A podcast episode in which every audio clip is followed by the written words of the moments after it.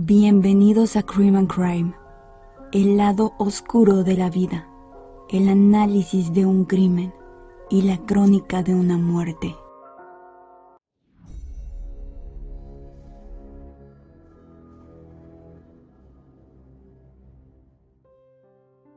Buenas noches tengan todos ustedes, sean bienvenidos nuevamente a Crime and Crime esta es una pequeña advertencia para todo aquel que tenga un estómago sensible debido a que el crimen del que vamos a estar hablando de hoy tiene víctimas menores de edad involucradas, además de que es un crimen bastante violento.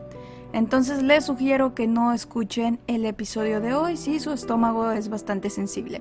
Sin más, iniciamos.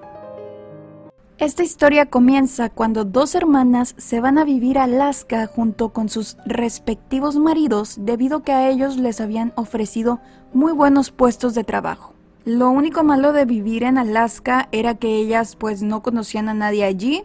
Hemos visto casos anteriores en Alaska y una de las cosas que llama bastante la atención es que la población sea tan tan tan pequeña y que a su vez sucedan tantas tragedias. Y bueno, a pesar de que no conocían a nadie, habían logrado establecerse en Alaska. Las hermanas son Nancy Newman y Cheryl Chapman. Las dos hermanas pues no comparten apellido debido a que ellas habían tomado el apellido de cada uno de sus esposos. Y bueno, Cheryl tenía una hija de 16 años y Nancy tenía dos bellas niñas de 3 y de 8 años.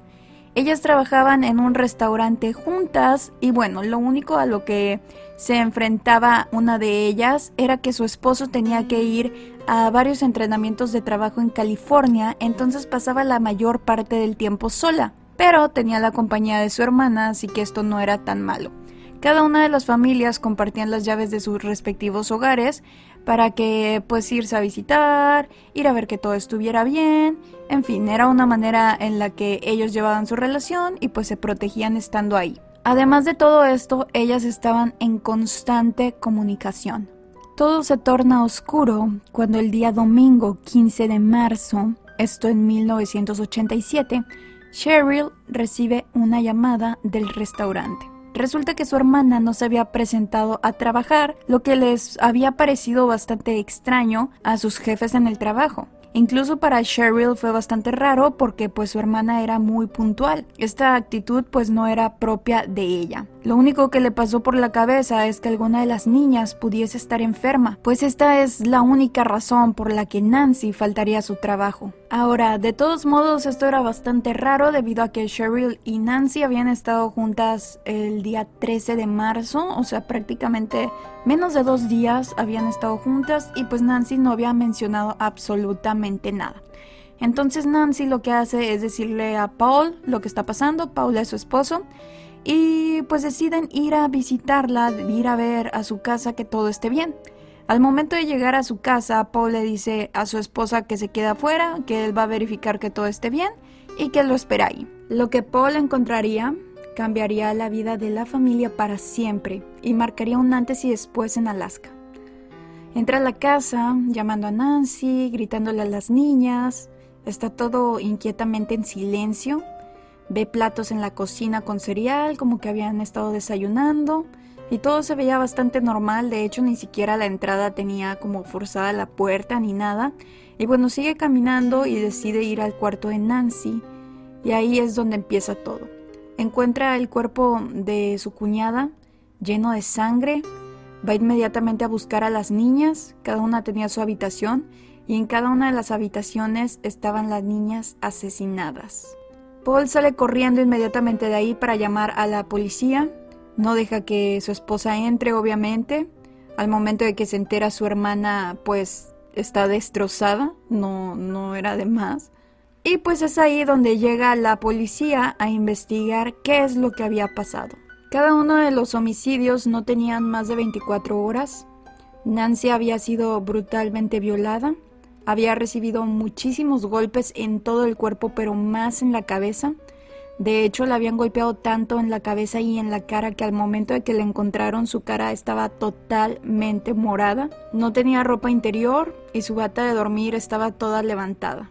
Se encontró además en el cuarto de Nancy la ropa interior de su hija Melissa de 8 años. No estaba ahí el cuerpo de ninguna de las niñas, simplemente el cuerpo de Nancy. Cuando pasan a la habitación de Melissa, en ella encuentran a la niña arriba de su cama, evidentemente violada. Su pijama también estaba levantada y entre sus piernas tenía muchísima sangre. Tenía en su cuello un cubre almohada, la habían amarrado de sus manitas también con el cubre almohada lo que sugería que había sido estrangulada. En la otra habitación encuentran el cuerpo de Ángela, la niña más pequeña, la de tres años. Al parecer el asesino o los asesinos se habían ensañado con ella. Había sido degollada, tenía una herida de oreja a oreja prácticamente, era bastante profunda, su cabeza estaba a punto de desprenderse de su cuerpo y tenía bastantes heridas defensivas. La niña más pequeña, Ángela, se había intentado defender de sus agresores. La primera pista y lo que primero llamó la atención de los policías fue que seguramente había sido un conocido, debido al primer detalle que les mencioné, no, había, no habían forzado la puerta, no había ningún indicio de que se hubieran metido a la fuerza o por alguna ventana. Esto solamente sugería que la persona o personas que las habían atacado esa mañana eran conocidos que habían entrado porque Nancy había permitido que entraran. Y pues siempre los primeros sospechosos, además de ser los familiares, las personas más cercanas, la pareja, también son las últimas personas en ver a las víctimas. En este caso, pues recordemos que las hermanas no tenían familia en Alaska, no tenían conocidos, simplemente se conocían pues ellos, las hermanas, y ya eran la única familia que tenían prácticamente, la gente de su trabajo con la que pues ni siquiera era como que llevaran una amistad fuera del trabajo. Entonces resultaba bastante extraño, además de que la vida de Nancy prácticamente era de su trabajo a la casa con las niñas y ya a lo mucho iba y visitaba a su hermana. A partir de que inicia la investigación, obviamente le hacen un llamado al esposo de Nancy para darle la noticia de lo que le había pasado a su esposa y a sus hijas. Él se encontraba en ese momento en California y viaja inmediatamente. El esposo sale rápidamente de la lista de sospechosos. Él de hecho ayuda bastante a la investigación, empieza a mencionar las cosas faltantes en el departamento y pues ahí descubren que hay una persona más conocida de la familia. Resulta que el sobrino de John se acababa de mudar recientemente a Alaska. Y no solo eso, sino que también se había mudado con su novia y había estado viviendo en casa de John y de Nancy. John menciona que de hecho no hace mucho tiempo les habían pedido que ya dejaran de vivir ahí, una porque Nancy pues se sentía bastante incómoda y dos porque era simplemente temporal en lo que encontraran trabajo, pero se habían dado cuenta que pues no estaban haciendo ni el más mínimo esfuerzo por buscar trabajo. A pesar de todo esto, pues pareciera que no habían quedado en malos términos de hecho, el sobrino de John los iba y los visitaba muy frecuentemente. Pero de todas maneras, Cheryl había comentado también que Nancy no se sentía a gusto en la presencia de, del sobrino de John, pero que le tenía que abrir porque pues era de su familia y que de todas maneras le preocupaba el hecho de que cuando se quedara sola él fuera a visitarla. También le, daba un poco de miedo porque había visto antes que él no tenía paciencia con las niñas y pues tenía comportamientos bastante raros. Así que él empieza a ser una persona de bastante interés y digamos que encabeza la lista de sospechosos.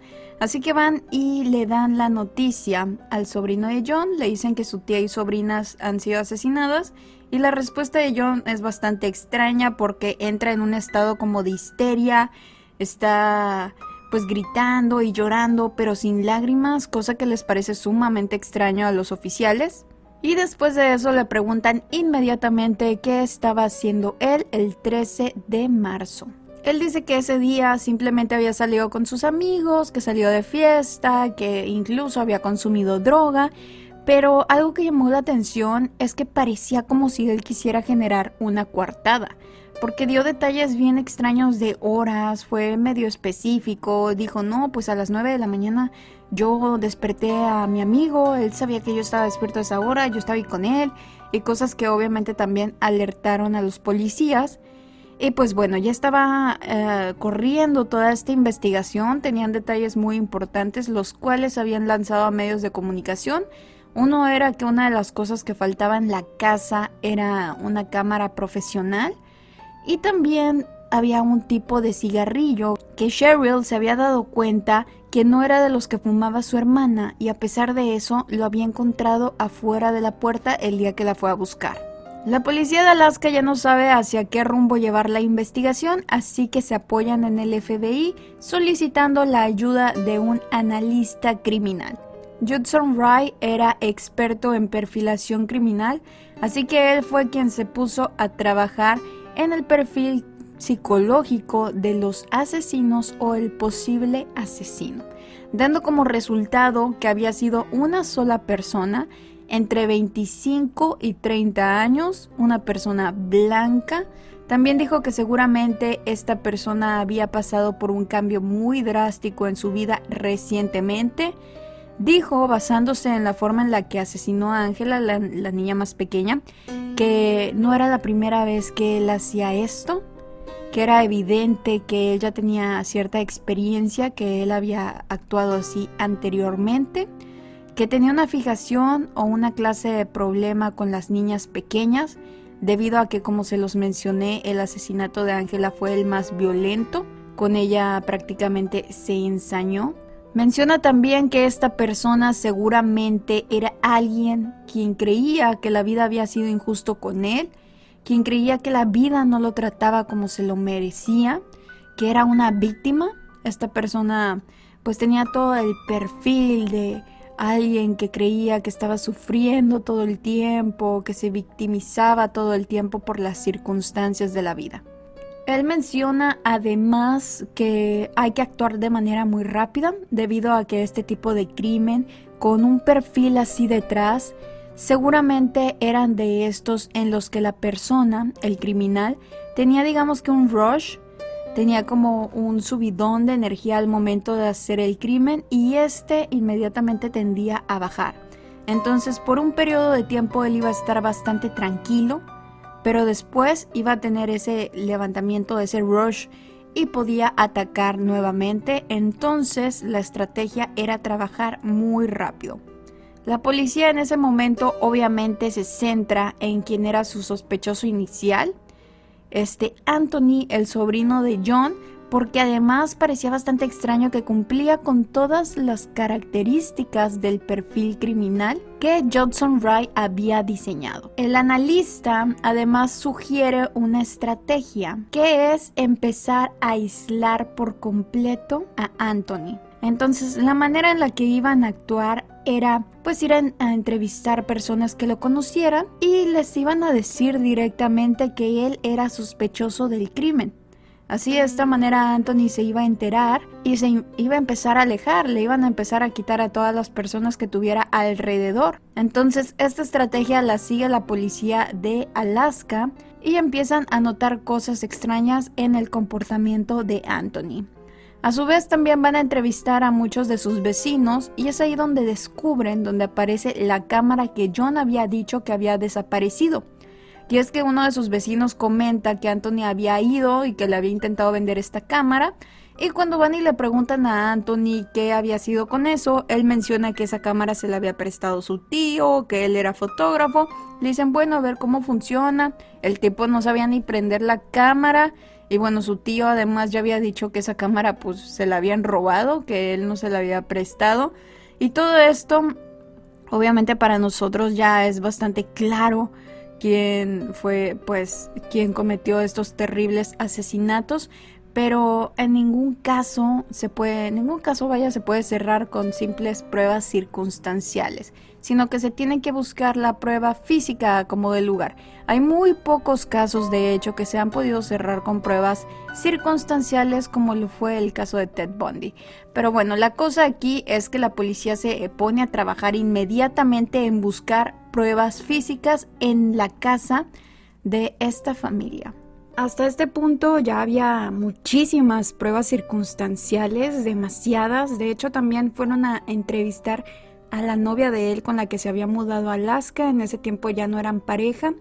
Y pues ella menciona que se separan porque él era muy agresivo, la había intentado estrangular a ella y además ella menciona que había él dicho algo de que había matado a alguien en su trabajo, que de hecho al momento de que llegan los oficiales ella pensaba que la iban a interrogar por ese crimen. Investigan un poquito más de él y también encuentran que él venía escapando de otra ciudad de Idaho por el crimen de una niña. A esta niña la habían violado y la habían golpeado brutalmente, tenía un problema cerebral. Entonces esta niña estaba con vida todavía, pero no había podido declarar ni nada, tenía un daño cerebral bastante severo. Y pues el, el, sospechoso, el principal sospechoso de todo esto era precisamente él. Por esa razón era que él estaba en Alaska en ese entonces. Entonces la policía se pone a buscar muy rápidamente pruebas físicas. Aquí tenían el problema de que Anthony había vivido en esa casa, entonces se podía justificar de alguna manera el hecho de que encontraran pues ADN de él. La cosa es que como quiera lo empiezan a hacer y resulta, y esto me parece uno de los detalles más asquerosos en la parte del ADN de este caso, y es que empiezan a encontrar vello púbico de Anthony en el cuarto de Nancy, en el cuarto de Melissa, en el cuarto de Angela, había vellos púbicos de él. Y bueno, al momento que recogen los vellos púbicos se dan cuenta que además estos vellos púbicos tienen piojos. Van y le preguntan a Anthony si él tiene piojos y dice que sí, y todavía se atreve a decir que de hecho los piojos los tenía porque se los habían pegado a las niñas, cosa que no era para nada cierto. Pero bueno, hace esa mención. La cosa es que los piojos de los vellos públicos, los vellos públicos, todo lo que se había encontrado en la escena pertenecía a Anthony.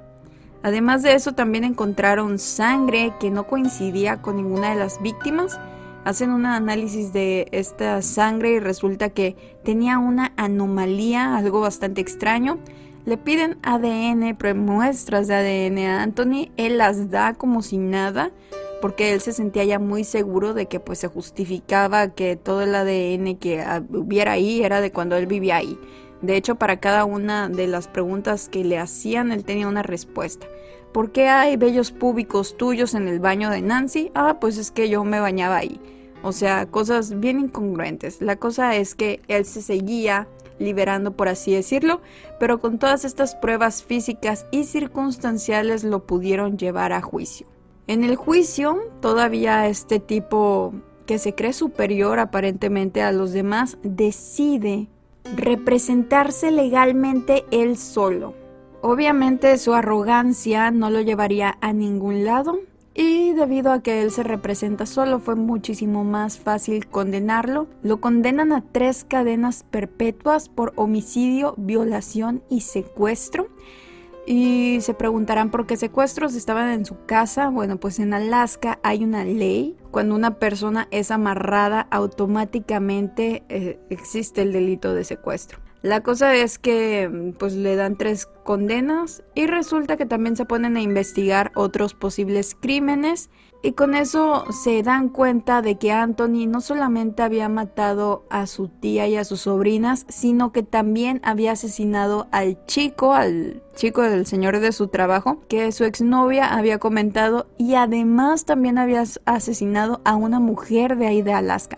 Él en el poco tiempo que tenía en Alaska ya había cometido toda esta cantidad de crímenes. Se determinó que el crimen en contra de Nancy había sido un crimen de ira debido a todos los golpes que Nancy tenía en su cara y armando más o menos lo que había sucedido ese día, pensaban los policías que pues él como constantemente pedía dinero, había llegado, había pedido dinero, Nancy le había dicho que no y esto lo había hecho enojar demasiado y atacarla de esa manera. Encontraron que la primera persona a la que había violado ese día era mm, Nancy, que seguramente él había llevado a su hija Melissa para que viera cómo violar a su mamá y esto le doliera mucho a Nancy.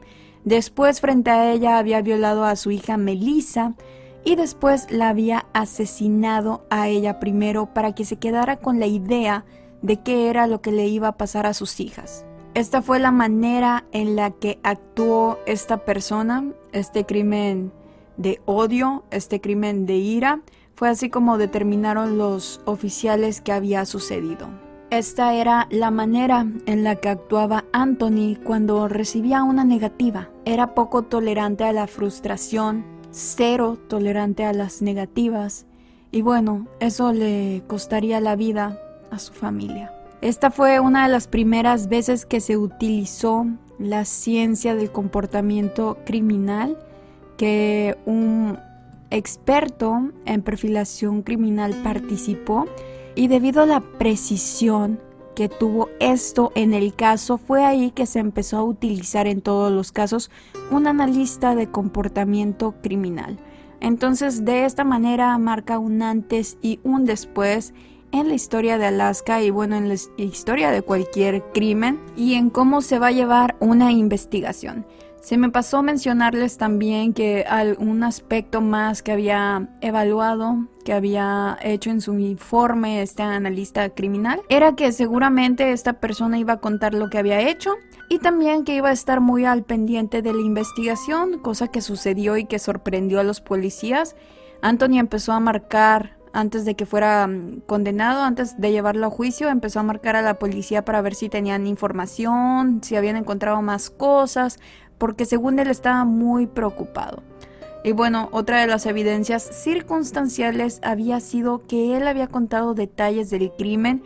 Obviamente estos detalles la policía no los había sacado a la luz y bueno, parecía que se emocionaba mucho, que se sentía orgulloso de lo que había sucedido. Dijo que seguramente quien había hecho eso había violado a las niñas en frente de su mamá. Como se trataba de un crimen en, el que había niños involucrados, no habían informado a los medios estos detalles y pues resulta que Anthony los conocía muy bien. El FBI pues participa con su departamento de analistas criminales, de gente que se dedica, que es experta en la perfilación criminal y es una manera más fácil de dar con un culpable. Siempre es un paso a seguir ya cuando están en la investigación de un crimen, entonces me parecía interesante compartirles este caso la verdad, en cualquier caso donde se involucren niños es bastante triste, se siente un poquito más de alguna manera, pero espero que haya sido informativo para ustedes, que les haya agradado que haya vuelto Crime and Crime. Y sin más, les agradezco por estar aquí. Recuerden seguirme en mis redes sociales que son Melissa con doble S e YH. Ahí me pueden sugerir casos criminales para investigar o me pueden hacer recomendaciones o lo que ustedes quieran. Y recuerda también que la víctima nunca, nunca, nunca tiene la culpa.